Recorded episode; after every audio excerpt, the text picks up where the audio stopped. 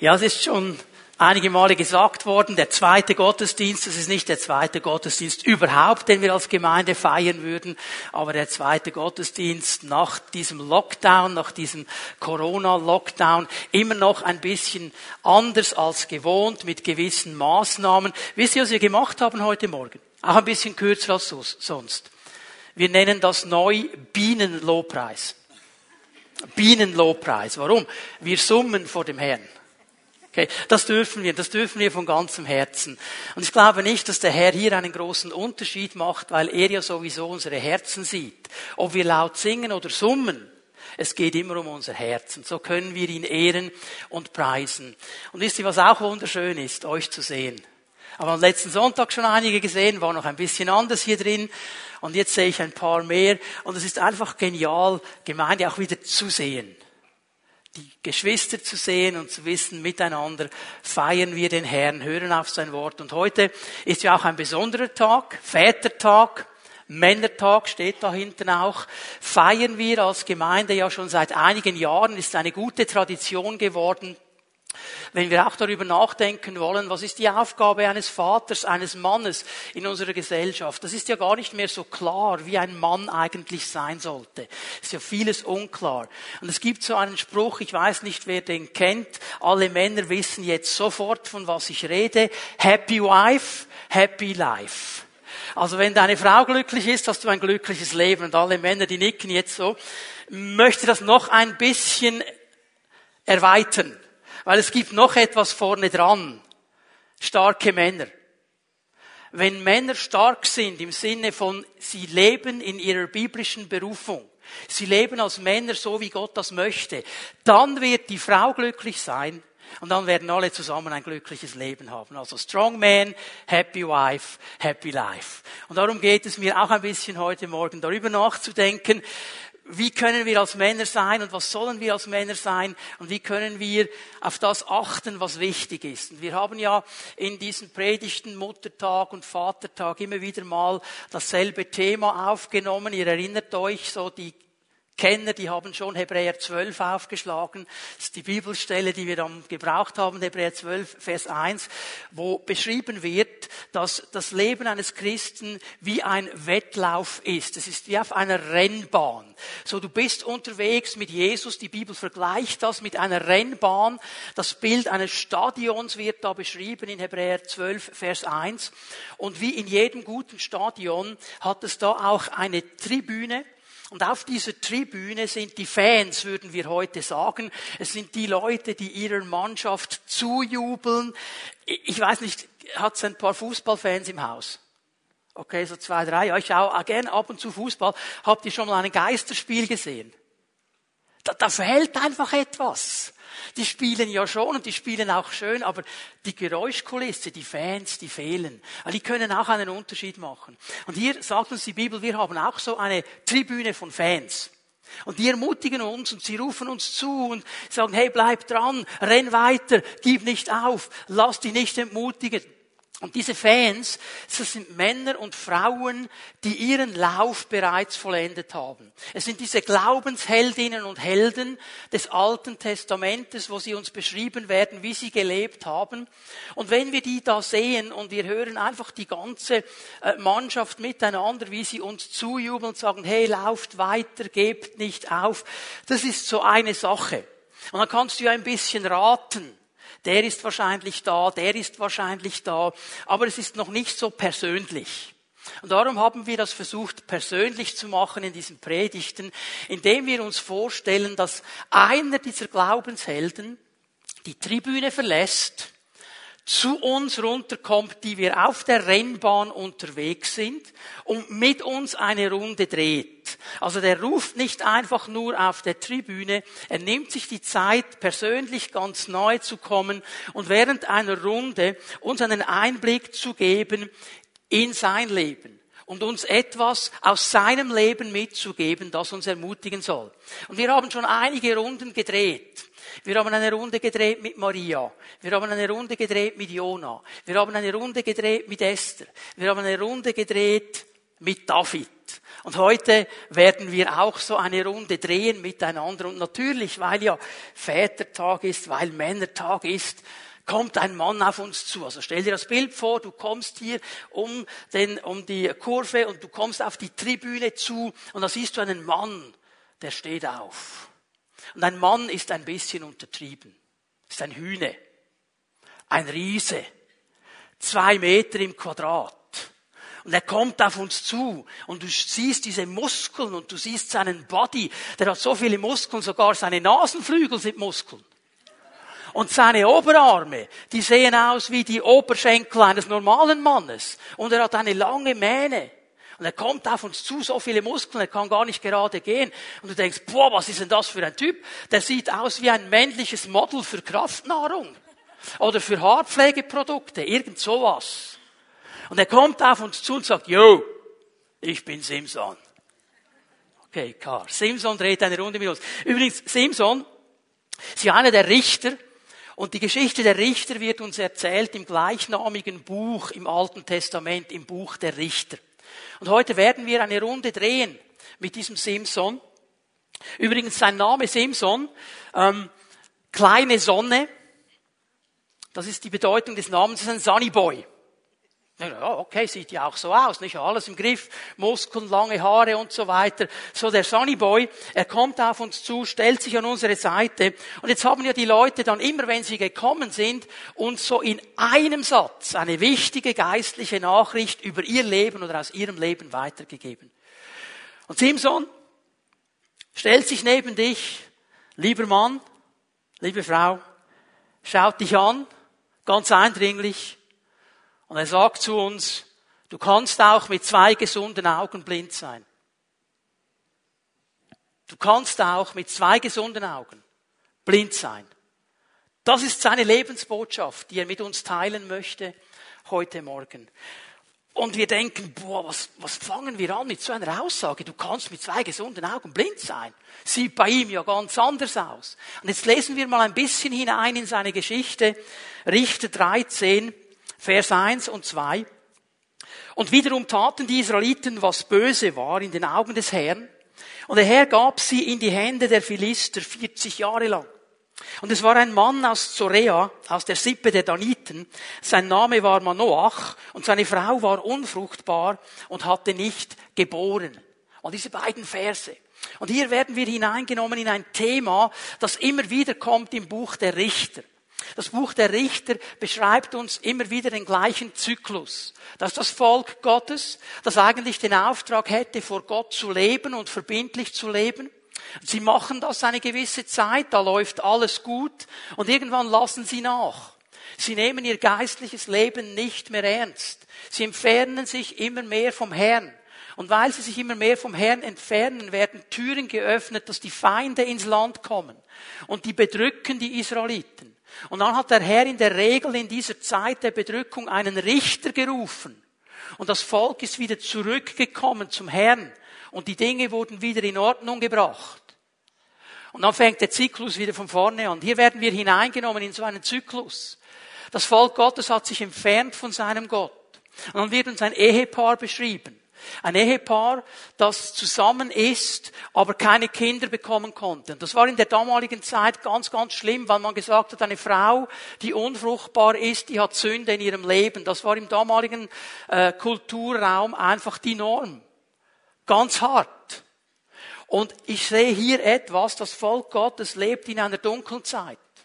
Als ganzes Volk, aber auch Einzelpersonen weil sie vielleicht auch daran verzweifelt sind, an dieser Frage, Herr, warum bekommen wir keine Kinder? Was haben wir denn falsch gemacht? Wir möchten doch auch. Herr, warum lässt du zu, dass die Feinde kommen? Es ist eine Dunkelheit. So beginnt diese ganze Geschichte. Und wisst ihr, was mich ermutigt hat, dass genau in dieser Dunkelheit der Herr spricht? Egal wie dunkel es um uns herum ist, egal wie dunkel es ist über unsere Nation, egal wie dunkel es ist in deinem und meinem Leben, das hindert den Herrn nicht daran zu reden. Keine Dunkelheit der Welt kann ihn daran hindern zu reden. Es ist wichtig, dass wir nie aus den Augen verlieren, dass er immer ein Gott ist, der kommunizieren will. Egal was die Umstände sind. Die Umstände können ihn nicht davon abhalten, dass er spricht. Die Dunkelheit können ihn nicht davon abhalten, dass er spricht. Deine privaten Lebensumstände, auch die Tragödien deines Lebens können ihn nicht davon abhalten, dass er spricht. Der Einzige, der das stoppen kann, bist du und ich selber. Indem wir nämlich glauben, er spricht nicht mehr und nicht mehr hinhören. Aber er spricht in diese Situation hinein. Und er schickt einen Engel in diese Dunkelheit hinein. Wir lesen weiter bei Vers 5. Das ist die Botschaft des Engels. Denn sie, spricht er zur Frau, du wirst schwanger sein und sein, einen Sohn gebären. Und an sein Haupt soll kein Schermesser kommen. Der Knabe wird ein Gottgeweihter sein vom Mutterleibe an. Und er wird anfangen, Israel aus der Hand der Philister zu retten. Dieses Wort, das kommt zu dieser Frau. Ein Engel, der ihr sagt, und du wirst einen Sohn bekommen. Und dieser Sohn wird ein Richter sein. Und er wird das Volk wieder zurückbringen in den Sieg Gottes hinein. So, Simsons Geburt ist übernatürlich. Der Beginn seines Lebens ist übernatürlich. Ist ein Wirken Gottes. Das war natürlich nicht möglich. Ich meine, wir wissen, jede Zeugung ist in diesem Sinne übernatürlich, dass nur der Mann und die Frau alleine würden nicht genügen. Gott ist immer dabei, weil er wollte das so. Aber hier ist es übernatürlich im Sinne, dass diese Frau keine Kinder bekommen konnte. So er hat einen Start in sein Leben hinein, der übernatürlich ist. Gott durchbricht die Unfruchtbarkeit. So beginnt sein Leben. Er beschenkt dieses treue Ehepaar. Und dann ist es ein Leben, das beginnt mit ganz starken Verheißungen. Hier wird am Anfang des Lebens klar gesagt, das ist Sache. Dieses Kind, das da kommen wird, dieser Sohn, wird eine starke Aufgabe haben. Er wird aufstehen und er wird das Volk Gottes befreien von den Feinden. Er wird das Volk Gottes herausbringen aus der Unterdrückung. Ganz starke Verheißung über diesem Leben.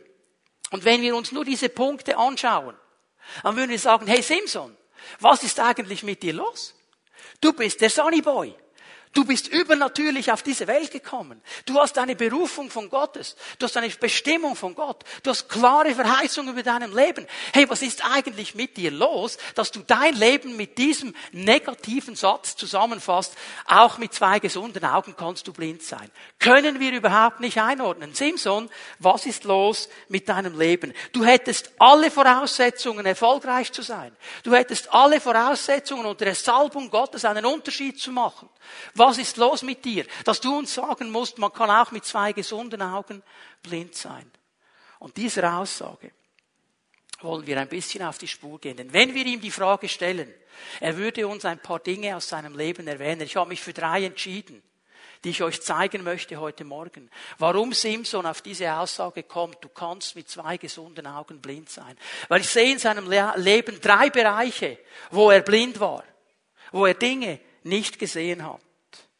Drei wichtige Gebiete. Das erste, was ich sehe, ist, dass er blind war für die Bestimmung Gottes. Er war blind für die Verheißung Gottes. Er hat diese Verheißung, diese Bestimmung Gottes nicht den Raum gegeben, den er eigentlich hätte geben sollen. Er hat das nicht betrachtet, wie er es hätte betrachten sollen. Er hat zwar zwei gesunde Augen, aber diese geistliche Wahrheit, die war für ihn nicht wichtig.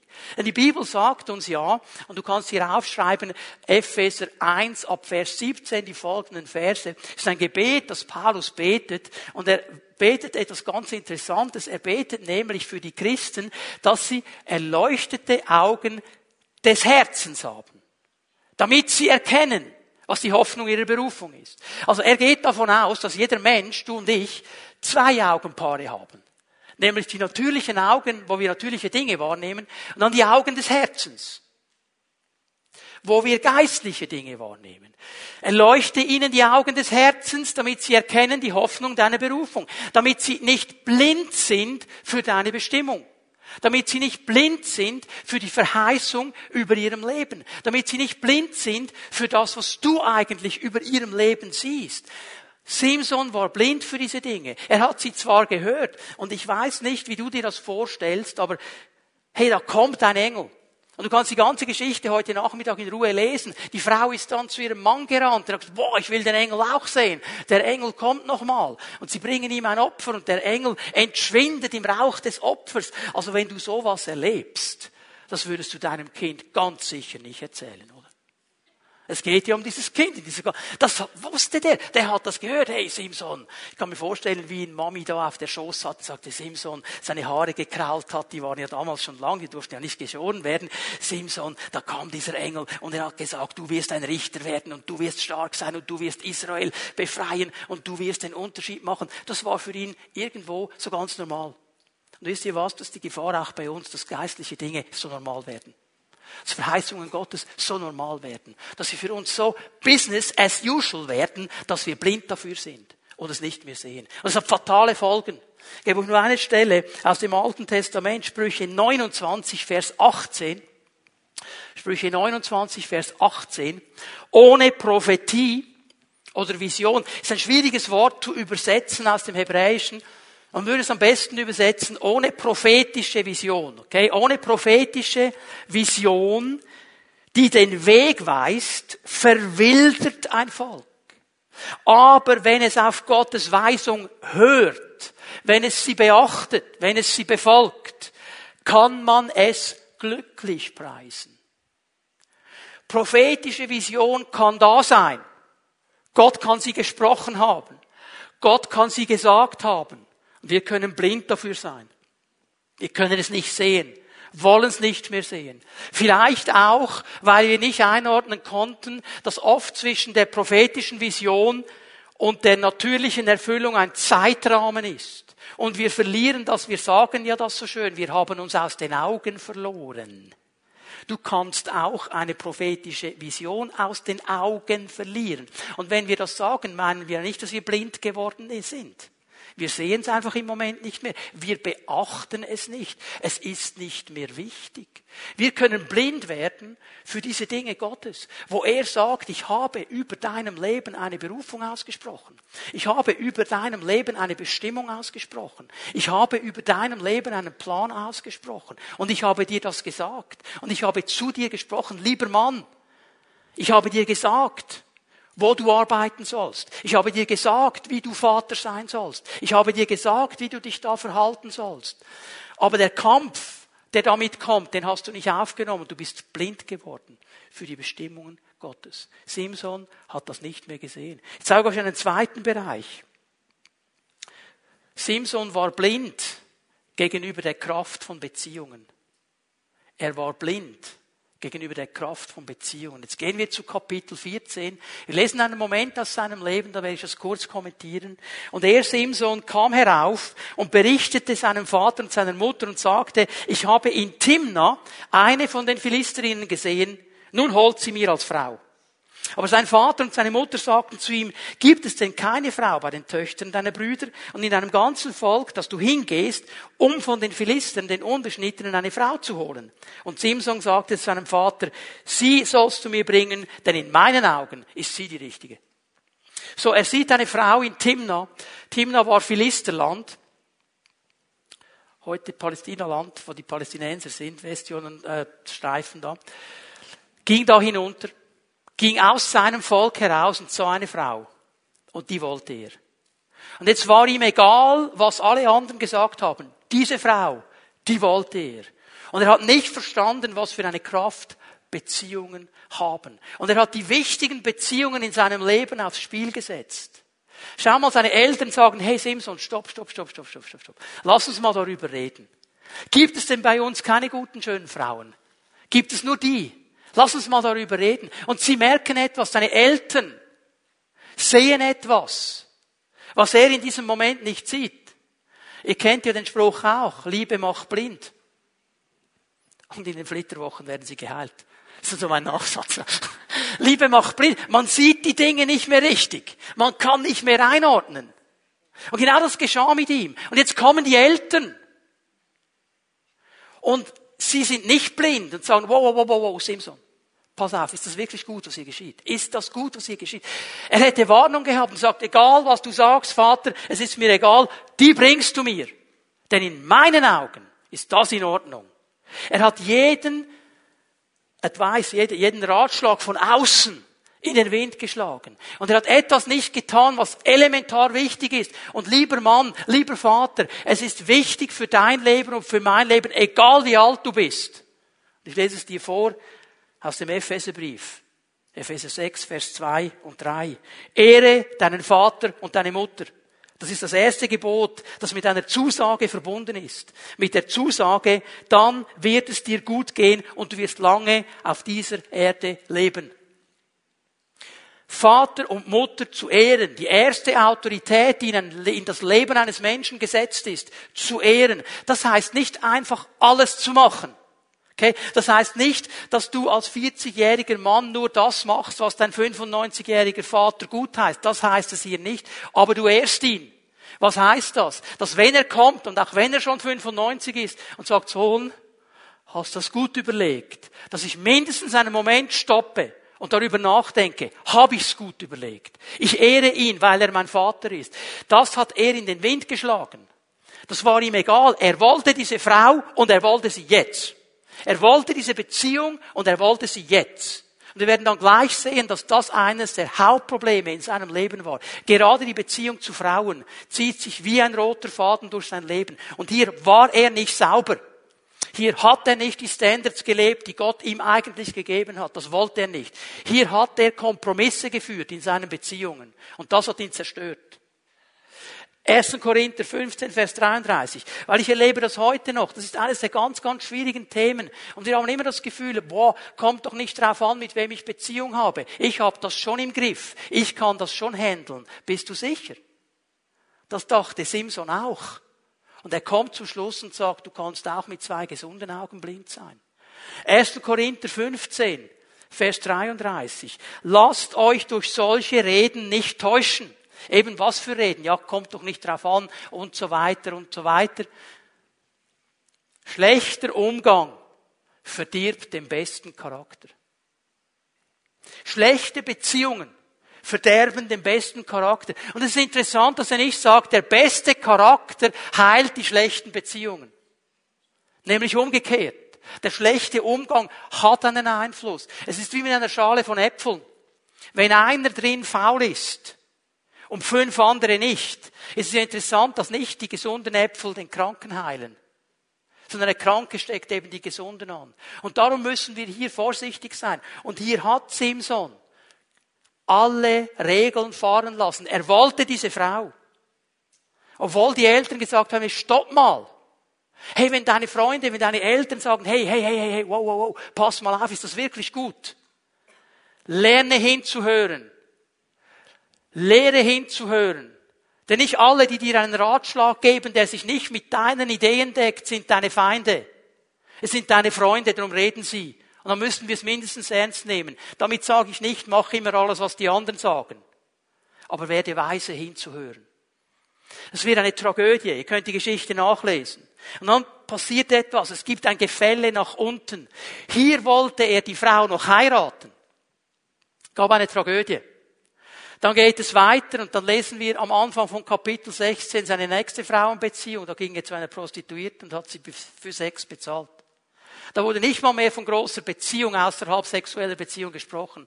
Und dann kam die ganze Sache mit Delila wo er sich wieder eingelassen hat auf eine Frau. Und auch hier lesen wir nichts von Ehe.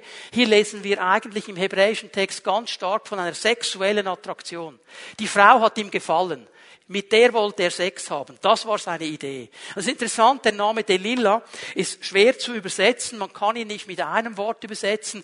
Ähm, hier klingt lockig an. Offensichtlich hatte sie wahrscheinlich lockige Haare. Sie war kokett, sie war verführerisch. Sie wusste schon, wie man sich be äh, benehmen musste, um attraktiv zu wirken auf einen Mann. Und es ist auch der Moment von Laila drin, die wo schon da waren in, in, äh, in Israel. Laila Tov gute Nacht. So die Nacht ist auch drin. Das Dunkle. Und mit dieser Frau lässt er sich ein. Und diese Frau wird auch zu seinem Verderben. Das bringt uns zu einem dritten Bereich, wo wir blind sein können. Wir können blind sein gegenüber der Natur Gottes. Ich werde dir gleich erklären, was ich damit meine. Blind gegenüber der Natur Gottes. So die Philister, die immer noch eine Rechnung offen hatten. mit diesem Simson, weil er hat ja seinen Job gemacht. Es war ja nicht so, dass er nur den Frauen nachgestiegen ist. Er hat ja auch seinen Job ein bisschen gemacht. Er hat schon die Philister mal wieder verdroschen. Einmal hat er eine ganze Mannschaft niedergeschlagen mit einem Eselkinnbacken. Also mit dem war schon nicht so Spaß. Also, das hat er auch gemacht. So ist eine, diese Mischung. Es war beides in seinem Leben. Ein bisschen Salbung Gottes, ein bisschen eigene Lust ausleben. War alles da. Und die hatten eine offene Rechnung mit ihm. Und ähm, Sie merken, der hat ein, wir haben früher gesagt, das Geschleik mit dieser Delila. Und sie gehen hin und sagen, hey Delila, wir geben dir Geld, wenn du, wenn du herausfindest, was ist das Geheimnis seiner Kraft. Wir können ihn nicht besiegen, der ist zu stark. Aber was ist das Geheimnis? Wenn wir ihm die Kraft wegnehmen könnten, dann könnten wir ihn besiegen. Und die Delila legt los. Dreimal. Dreimal. Und dreimal sagt er ihr nicht die Wahrheit. Und jedes Mal dieselbe Story. Er schläft dann ein bei ihr. Die Philister kommen und sie ruft, Achtung, Simson, Philister über dir. Und er steht auf und besiegt die Philister und geht raus. Und die lässt nicht locker. Das ist eine Eigenart von Delilah. Jetzt hätte ich fast gesagt, der Frauen. Aber sind ja nicht alle so. Bei Delilah war das so, okay? Die hat einfach nachgehakt und nachgehakt und nachgehakt und nachgehakt, bis es dem Kerl zu viel war oder bis er dann eben merken musste, er war blind gegenüber der Natur Gottes. Weil sein Credo war, Gott haut mich raus. Ich bin der Gesalbte Gottes. Ich bin das Kind der Verheißung. Hey, ich habe so viel Segen empfangen in meinem Leben. Was könnte mir geschehen? Gott ist mit mir, egal wie ich lebe. Der ist immer nur gut mit mir. Der, mir kann gar nichts passieren. Und jetzt beim vierten Mal wurde er mürbe. Und er sagt ihr, was das Geheimnis ist. Jetzt lesen wir an. Richter 16, Vers 19.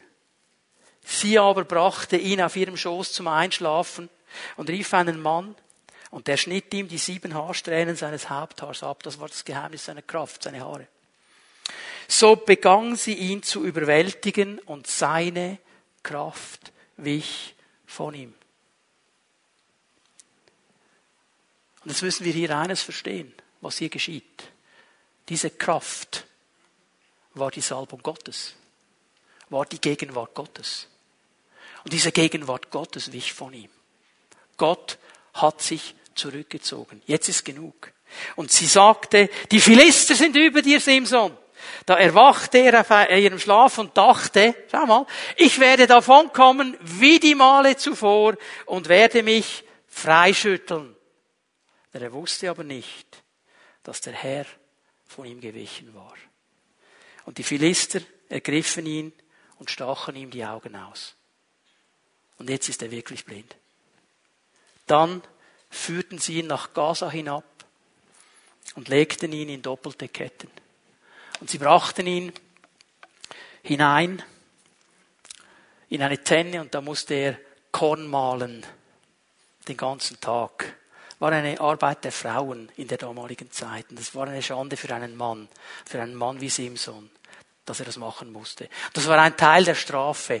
Das haben die Philister gemacht mit ihren Feinden. Die mussten dann diese Arbeiten, diese Schande tragen. Und da war dieser Held Gottes gefallen.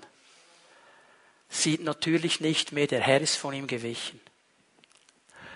Weil er blind war für die Natur Gottes. Und wisst ihr, was mir so aufgegangen ist? Die Blindheit, die wir so oft haben, ist eine spezielle Art von Blindheit eine einseitige Wahrnehmung von Gott. Dass wir ihn nur einseitig sehen. Nur als den lieben, gnädigen, guten, gütigen Gott, der den ganzen Tag nichts anderes will, als uns zu segnen und zu beschenken und gute Dinge zu tun und, und, und. Und wisst ihr was? Das ist er. Das macht er. Das ist Teil seines Charakters. Aber er ist eben gleichzeitig auch der heilige Gott. Er ist auch der gerechte Gott. Er ist auch der Gott, der sagt, mein Volk, so sollst du leben, dann wirst du im Segen sein. Das gehört genauso dazu. Und wenn wir nur einseitig einen Teil seines Charakters sehen, sind wir auch blind. Simson hat nur die Güte Gottes gesehen, hat nur die Kraft und die Salbung Gottes gesehen, hat nur diese Momente gesehen, die ihn zu einem starken Helden machten. Und die anderen Seiten, die hat er einfach ausgeblendet. Und er war blind für diese Dinge. Und so oft sind wir blind. Wir haben irgendwie das Gefühl, ich kann es nur so erklären, dass der Charakter Gottes und die Natur Gottes im Übergang vom Alten Testament zum Neuen Testament sich irgendwie verändert hat. Dass er im Alten Testament all diese Gesetze macht und all diese Vorgaben gibt und heilig und der andere Kerl, der, der da helfen wollte, dass die Bundeslade nicht zu Boden fällt und sie berührt, der fällt tot zu Boden. Das ist doch im Neuen Testament nicht so. Da ist dann nur noch Gnade. Und dann werden wir auf die andere Seite einseitig. Gott hat sich nicht verändert. Weil Gott unveränderlich ist. Er ist immer noch derselbe. Ich möchte euch zwei Stellen geben aus dem Neuen Testament, die in diese Situation hineinsprechen. Und jetzt merken wir, dass Paulus in den Gemeinden darüber sprechen musste. Weil diese Blindheit, die Simson schon hatte, in den Gemeinden so schnell kommt. Und hier lesen wir mal miteinander an in Römer 6, Vers 1. Welchen Schluss ziehen wir nun daraus? Er nimmt hier so ein bisschen Bezug auf das, was er vorhin geschrieben hat. Er hat davon geschrieben in, in, Kapitel 5, dass wir Frieden haben mit Gott durch Jesus Christus, dass wir Gnade haben, dass wir erlöst sind. All diese genialen Dinge Gottes, er hat sie geschrieben in Kapitel 5. Und jetzt sagt er am Anfang von, von Kapitel 6, welchen Schluss ziehen wir nun daraus? Sollen wir weiterhin sündigen, damit sich die Gnade im vollen Maß auswirkt? Wir lachen jetzt vielleicht im ersten Moment. Aber Leute, es gab Leute in der damaligen Zeit, die haben gesagt, okay, Gott hat Gnade gegeben und hat uns erlöst. Er hat uns befreit. Er hat uns vergeben. Und er ist ein Gott der Gnade. Ja, dann lass uns doch noch mehr sündigen, damit die Gnade noch größer wird. Das war irgendwie das Denken. Und genauso in dieser Art war eigentlich Simson unterwegs. Ist egal, wie ich lebe. Ich habe ja eine Salbung. Ich habe ja eine Verheißung. Ich habe ja eine Bestimmung. Ist egal, wie ich lebe. Hat das irgendwo getrennt, geistliches Erleben und natürliches Leben. Was sagt Paulus im Vers 2? Niemals. Wir sind doch, was die Sünde betrifft, gestorben. Wir können wieder noch länger mit der Sünde leben. Sagt Leute, ihr habt eine einseitige Sicht. Es geht nicht einfach nur um die Gnade. Die Gnade ist da, damit wir überhaupt zum Herrn kommen. Aber haben wir dann verstanden, dass wir eigentlich abgeschlossen haben mit unserem alten Leben? Wir sind gestorben in unserem alten Leben und wir sollen jetzt ein Leben leben, das von anderen Maßstäben geprägt ist. Wir sollen nicht blind sein für diese Vorgaben Gottes. Nicht so, wie Simson es war. Galater 6, Vers 7. Das ist eine Stelle, für alle die, die sagen, ja, ja, ja, so schlimm wird's nicht sein. Ich habe da schon ein paar Böcke geschossen und ähm, ist noch nichts geschehen. Galater 6, Vers 7. Macht euch nichts vor. Gott lässt keinen Spott mit sich treiben. Was der Mensch sät, das wird er ernten. Gott lässt keinen Spott mit sich treiben. Und ich bin dankbar, dass wenn ich dann mal etwas falsch mache, dass nicht gleich ein Hammer fliegt, dass nicht sofort etwas geschieht und ich Raum habe, Buße zu tun. Denn wenn ich lerne, auf den Heiligen Geist zu hören, dann wird er mich immer da hineinführen. So, jetzt haben wir schon eine Runde gedreht mit Simson. Er hat nur diese drei Bereiche seines Lebens erwähnt. Und wir kommen auf die Tribüne zu und Simson macht sich bereit, uns wieder zu verlassen, wieder auf die Tribüne zu gehen mit den anderen Heldinnen und Helden. Aber er ermutigt uns noch. Wie würde uns Simson wohl ermutigen? Wenn er jetzt sein Leben Revue passieren lässt, es aus der Rückschau anschaut, was wären seine drei Ermutigungen? Vergiss nicht, sagt er, du kannst auch mit zwei gesunden Augen blind sein. Aber dass dir das nicht geschieht, möchte ich dich in drei Bereichen ermutigen. Und das erste, was uns Simson sagen würde, bewahre und kultiviere die Gegenwart Gottes über deinem Leben. Bewahre und kultiviere die Gegenwart Gottes in deinem Leben. Bleib nahe bei deinem Gott. Lerne in der Gegenwart des Heiligen Geistes zu leben. Lerne diesen Moment wirklich stark werden zu lassen. Das war in seinem Leben da. Es war da, darum konnte er all die großen Dinge tun. Aber er hat das nicht kultiviert. Er hat das nicht beachtet. Er hat das nicht gebaut. Er hat das einfach als normal genommen. Ist einfach so. Hab ich. Und er hat es nicht bewahrt. Gottes Gegenwart muss kultiviert werden. Und Leute, das hat zu tun mit Gehorsam. Es hat zu tun mit einem offenen Ohr und offenen Augen gegenüber seinen Verheißungen, gegenüber seinen Worten, gegenüber seinen Vorgaben. Das heißt es zu kultivieren, was die Gegenwart Gottes ist.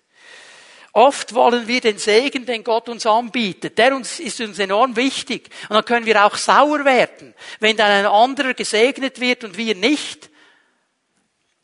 Aber sind wir bereit, auch den Rat zu befolgen, den er uns gibt? Sind wir auch bereit, das zu tun, was er uns sagt? Sind wir auch bereit zu achten auf die prophetischen Visionen über unser Leben? Oder wollen wir nur einseitig den Segen? In der Gegenwart Gottes zu bleiben und das zu kultivieren, bedeutet, ich lerne mit diesem Heiligen Geist zu leben. Der nämlich ist mir verheißen und dir auch. Das hat Jesus gesagt. Ich werde Wohnung nehmen in euch durch den Heiligen Geist. Ich werde zurückkommen. Und wenn wir schon von Salbung sprechen, wenn wir von der Gegenwart Gottes sprechen, es ist genau das, was Simson schon hatte im Alten Testament, aber er hat es nicht kultiviert. Und es ist interessant, ich gebe euch zwei Bibelstellen, eine aus dem Neuen Testament und dann noch eine aus dem Alten Testament. 1. Thessalonicher 5, 19. Geschrieben an Menschen, die diesen Heiligen Geist hatten, die diesen Heiligen Geist kannten, die wussten, um was es geht. Und ihnen muss Paulus sagen, unterdrückt den Heiligen Geist nicht. Unterdrückt den Heiligen Geist nicht. Du kannst diesen Geist Gottes haben und ihn wie eine Trophäe haben. Sagen, boah, ich habe ihn. Ich bin im Geist getauft. Ich rede in Zungen. Ich habe Gaben. Und es ist eine Trophäe. Und du stellst sie irgendwo auf deinen Schrank und alle, die in deine Wohnung oder in dein Studierzimmer kommen, die sehen die Trophäe des Heiligen Geistes. Weißt du was? Eine Trophäe setzt Staub an wenn du es nur irgendwo hinstellst. Und das war nie die Idee. Es geht um eine dynamische Beziehung. Und in dieser dynamischen Beziehung, weil der Heilige Geist eben nicht ein Was ist, sondern ein Wer. Er ist eine Person. Und wenn du das zum ersten Mal hörst, dann geh bitte auf unseren YouTube-Channel und schau dir die Predigten der letzten Pfingstkonferenz 2019 an. Da haben wir das thematisiert. Der Heilige Geist ist eine Person. Und weil er eine Person ist, möchte er mit uns kommunizieren, möchte er mit uns Gemeinschaft haben. Aber es ist genauso wie bei diesem Rat der Eltern. Du kannst einen Rat auch unterdrücken. Du kannst ihn auf die Seite legen. Du kannst ihn nicht ernst nehmen. Und wenn wir ganz ehrlich werden, jetzt muss niemand die Hände erheben, sonst wäre ich der Erste, der sie erheben müsste. Wie viel Mal hat der Heilige Geist gesprochen? Wir haben es nicht ernst genommen. Und dann wenn es gekracht hat, haben wir gesagt, hätten wir nur gehört. Hätten wir es nur gemacht. Wären wir nur auf diesem Weg gegangen, den der Heilige Geist uns gezeigt hat, jetzt ist zu spät. Wisst ihr, die, die Engländer sagen es lustig. Shoulda, woulda, coulda are the last words of the fool. Also hätte ich nur und ich hätte tun sollen, das sind die letzten Worte des Dummkopfs. Wir können gescheiter sein und hören. Unterdrück ihn nicht. Ich bin ganz sicher, dass dieser Geist geklopft hat bei Simson. Sage, Simson, Simson, hör auf deine Eltern. Hör auf deine Eltern. Es gäbe da noch ein paar andere Hübsche. Simson, geh nicht zu dieser Prostituierten. Mach es nicht.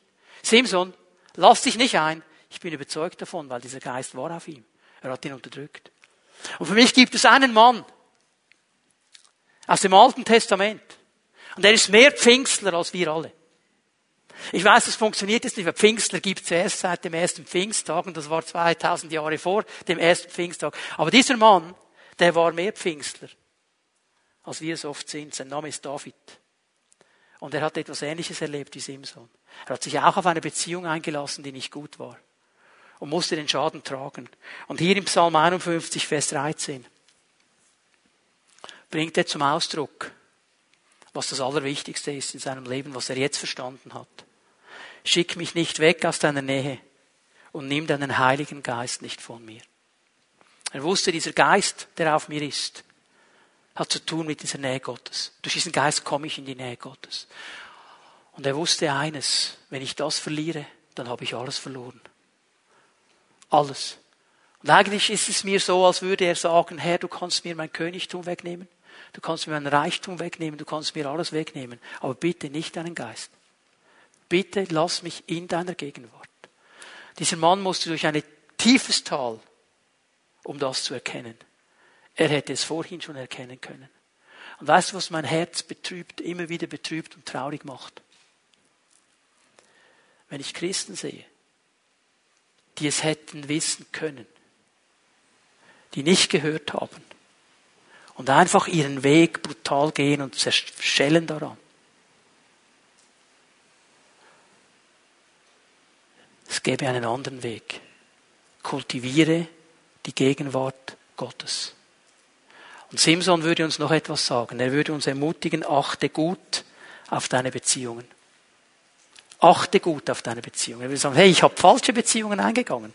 Ich bin daran zerbrochen. Achte gut auf deine Beziehung. Lass mich hier etwas ganz klar sagen. Keiner wird zu einer Beziehung gezwungen. Beziehung ist immer Entscheidung. Also, sorry, Männer. Falls du irgendwann im Sinn hast, zu mir in die Seelsorge gekommen, zu kommen, um mir zu erzählen, wie schlimm deine Frau ist, und hättest du nur eine andere geheiratet, ich habe keinen Mitleid mit dir. Weil die Frage, die ich dir stellen werde, ist ganz einfach die, wer hat dich gezwungen, sie zu heiraten? Du wolltest sie. Also bitteschön, jetzt hast du sie. Ja? Jetzt lehr mich. Du wolltest sie. Hat dich niemand gezwungen dazu. Niemand. Bitteschön. Jetzt lernt zu leben miteinander. Wir machen uns das manchmal so locker. Ja, ich kann nicht. Doch, du kannst. Jeder von uns kann Entscheidungen treffen. Und die sind nicht einfach, das ist mir bewusst, gerade wenn es um Beziehungen geht. Weil hier spielt auch eine seelische Komponente mit hinein. Dass es manchmal ganz tolle Leute sind, mit denen es Spaß macht, zusammen zu sein. Und trotzdem merke ich, aber sie zerren an meiner geistlichen Substanz. Und je länger ich mit ihnen zusammen bin, desto weiter entferne ich mich von der Gegenwart Gottes. Das sind die Gefühle drin.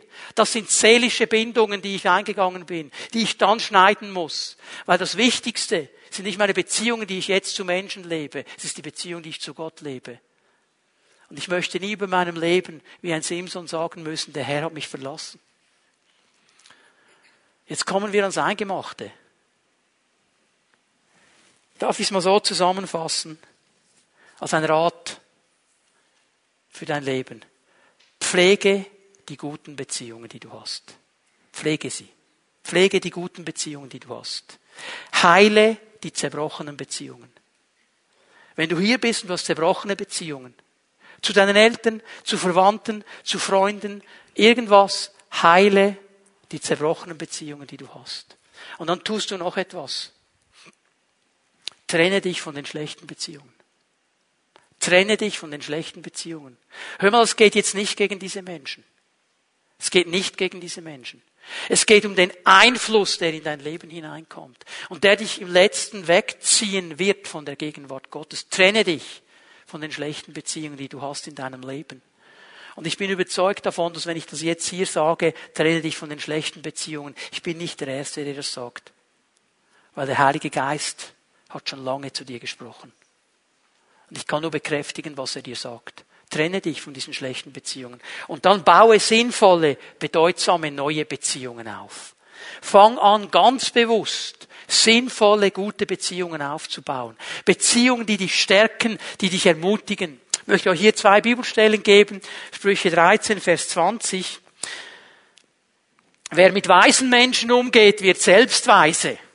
Doch wer sich auf Dummköpfe einlässt, dem geht es schlecht.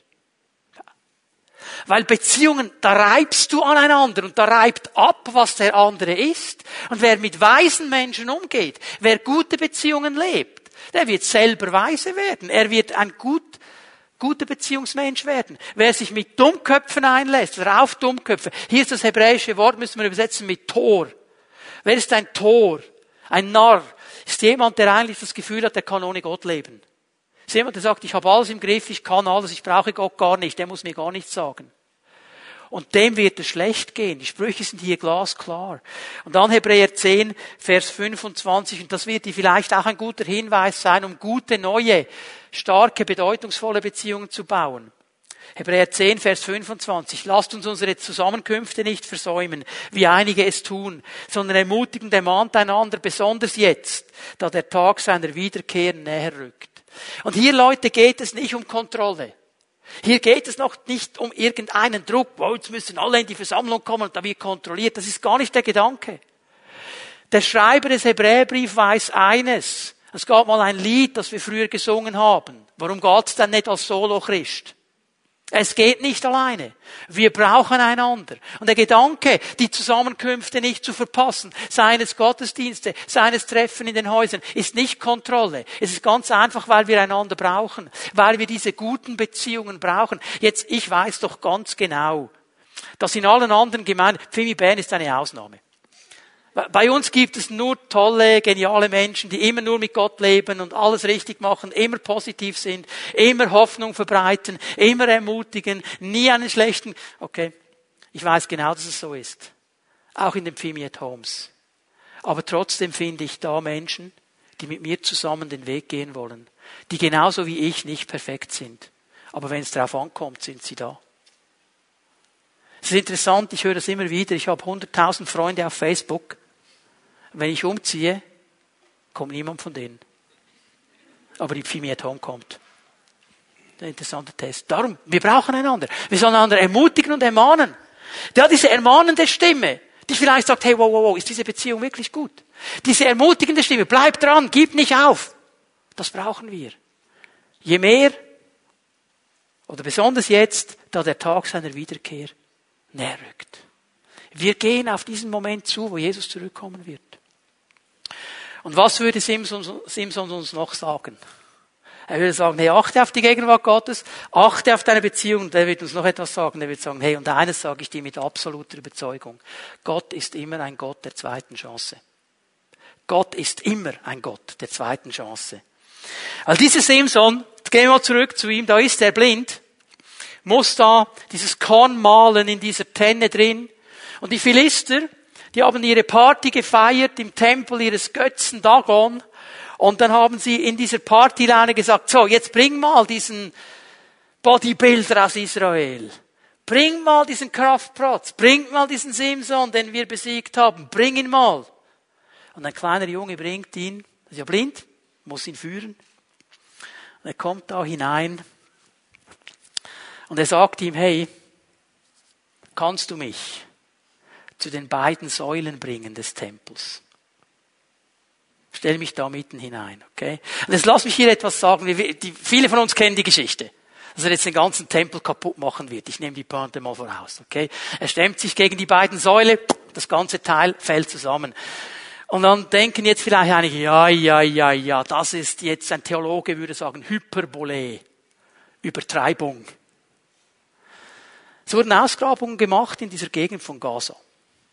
Und man hat alte Tempel gefunden. Man hat herausgefunden, dass diese Tempel in der Regel auf zwei großen Holzpflöcken standen, die den, den, ganzen Tempelbau gehalten haben.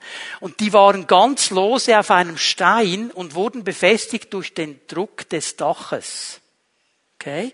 Und man hat herausgefunden, man konnte das alles messen, das waren nicht so riesige Dinge, die wir denken. Man hat herausgefunden, dass der Abstand zwischen diesen beiden Säulen ganz gut von einem großen Mann erreicht werden kann mit seinen beiden Armen. Also hier wird nicht etwas übertrieben, das ist echt so geschehen. Und er steht zwischen diesen Säulen. Und jetzt schau mal.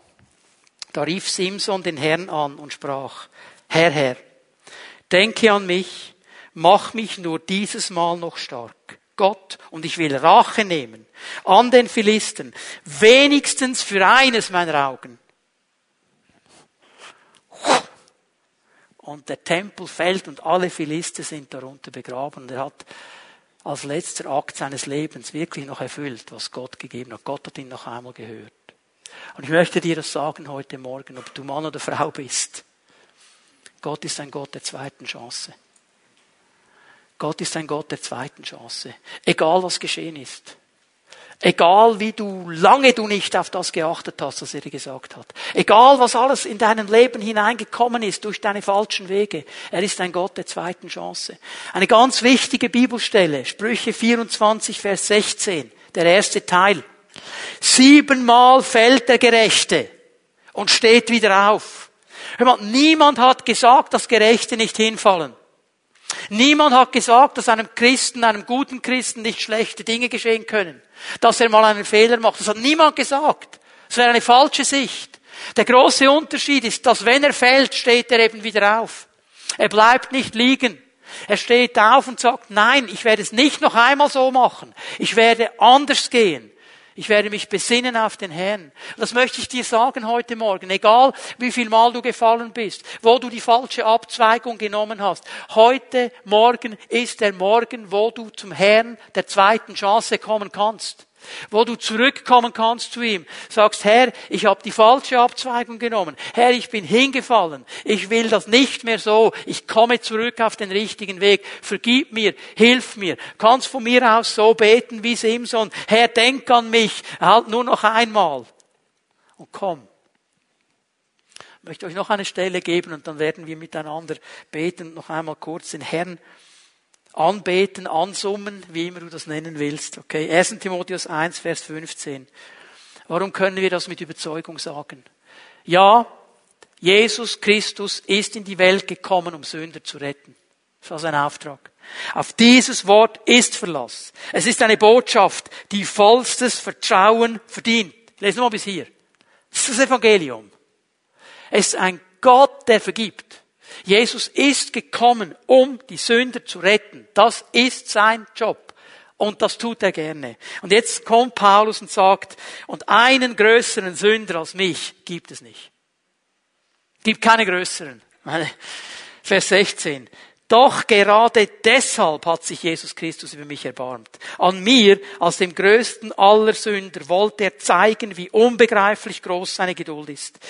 Ich sollte ein ermutigendes Beispiel für alle sein, die sich ihm künftig im Glauben zuwenden, um das ewige Leben zu erhalten. Jetzt bitte hör mir zu. Was immer das ist, dass du in deinem Leben laufen lässt oder laufen ließest wo immer du die Türe geöffnet hast, wo immer Bereiche sind, wo du blind geworden bist, nicht mehr geachtet hast auf das, was Gott dir gesagt hat, wo du angefangen hast, mit Salbung zu spielen, wo du angefangen hast, Kompromisse einzugehen, wo du dir angefangen hast, Dinge schön zu reden, wo du dir Beziehungen gesucht hast von anderen Christen, die die Dinge schön reden, weil sie selber, darf ich es mal so sagen, Dreck am Stecken haben. Heute ist der Moment, zu diesem Herrn zu kommen und zu sagen, Herr, das will ich so nicht mehr. Liebe Männer, wenn du blind geworden bist, auch gerade blind geworden bist in dieser, diesem wichtigen Bereich, in der Beziehung zu Frauen, heute ist der Moment zurückzukommen und zu sagen, Herr, ich will klar sehen. Ich will klar sehen. Ich will das sehen, was du siehst. Und ich will in deiner Kraft das tun, was du willst. Und Paulus spricht so klar, ich bin der Größte von ihnen.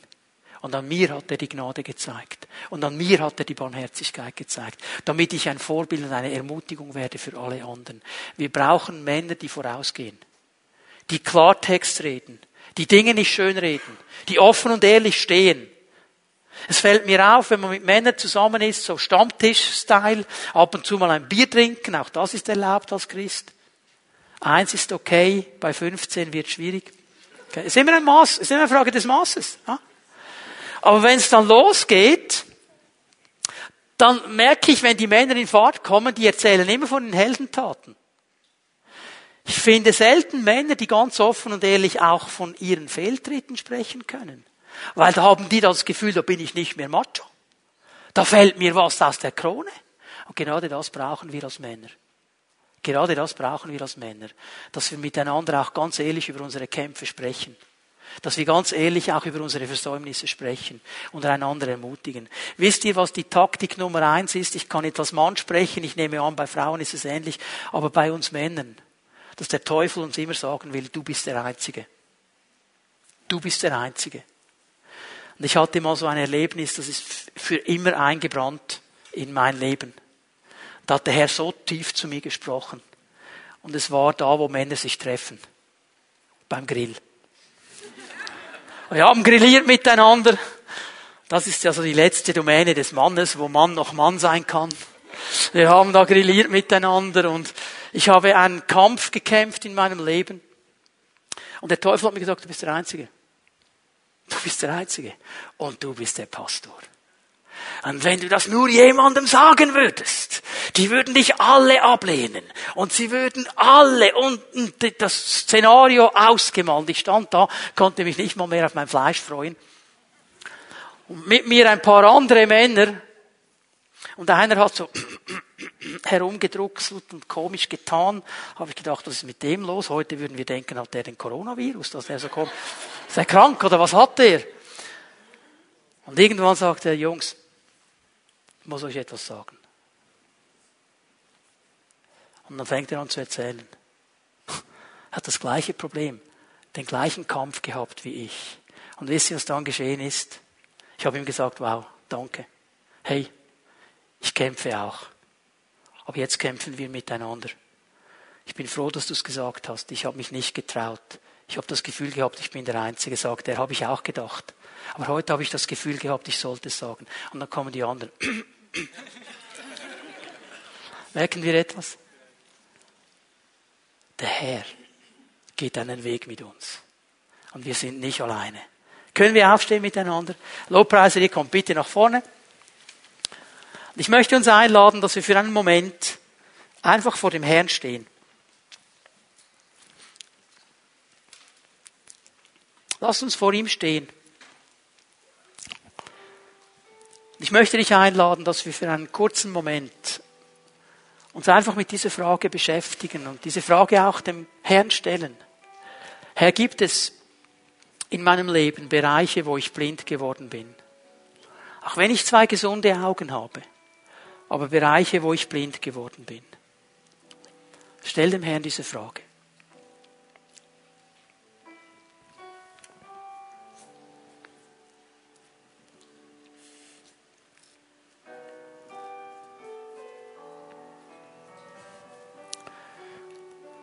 Ich weiß, dass der Heilige Geist auf solche Fragen sehr schnell und sehr gerne antwortet, weil sie ihm viel mehr ein Anliegen sind, als wir uns vorstellen können. Und ich möchte gerne beten von hier vorne. Aufgrund der Corona-Maßnahmen dürfen wir noch nicht Hände auflegen, wie wir das gerne machen würden, aber der Geist Gottes ist trotzdem hier und seine Kraft ist hier, auch wenn wir nicht Hände auflegen können. Und ich möchte bitten, dass wir für einen Moment hier im Saal alle unsere Augen schließen dass niemand herumschaut. Und ich möchte dich einladen, während wir die Augen geschlossen halten, wenn der Herr zu dir gesprochen hat, wenn er dir ein Gebiet gezeigt hat in deinem Leben, wo du blind geworden bist, dann lade ich dich ein, für einen Moment, da wo du stehst, einfach deine Hand auszustrecken, damit ich deine Hand sehe, damit ich für dich beten kann. Danke, Herr. Ja, streck ihm deine Hand entgegen. Wir halten die Augen geschlossen. Er sieht deine Hand und er weiß ja, um was es geht. Und ich möchte dich gerne segnen. Herr, ich danke dir, dass wir vor dir stehen dürfen, als deine Gemeinde, als Menschen, die dir nachfolgen wollen, aber auch als Menschen, die in dieser Nachfolge so oft kämpfen und oft in Fallen hineintappen und blind werden für Dinge, die du eigentlich geben möchtest. Und du siehst jetzt all diese Menschen, die ihre Hände ausgestreckt haben zu dir. Und das ist, Herr, dieses Sagen, Herr, hier ist dieses Gebiet, ich habe das verstanden. Und ich möchte hier nicht länger blind sein. Und so bitte ich dich, Geist Gottes, dass du jetzt in diesem Moment kommst, wenn wir vor dir stehen. Und uns die geistliche Sicht gibst.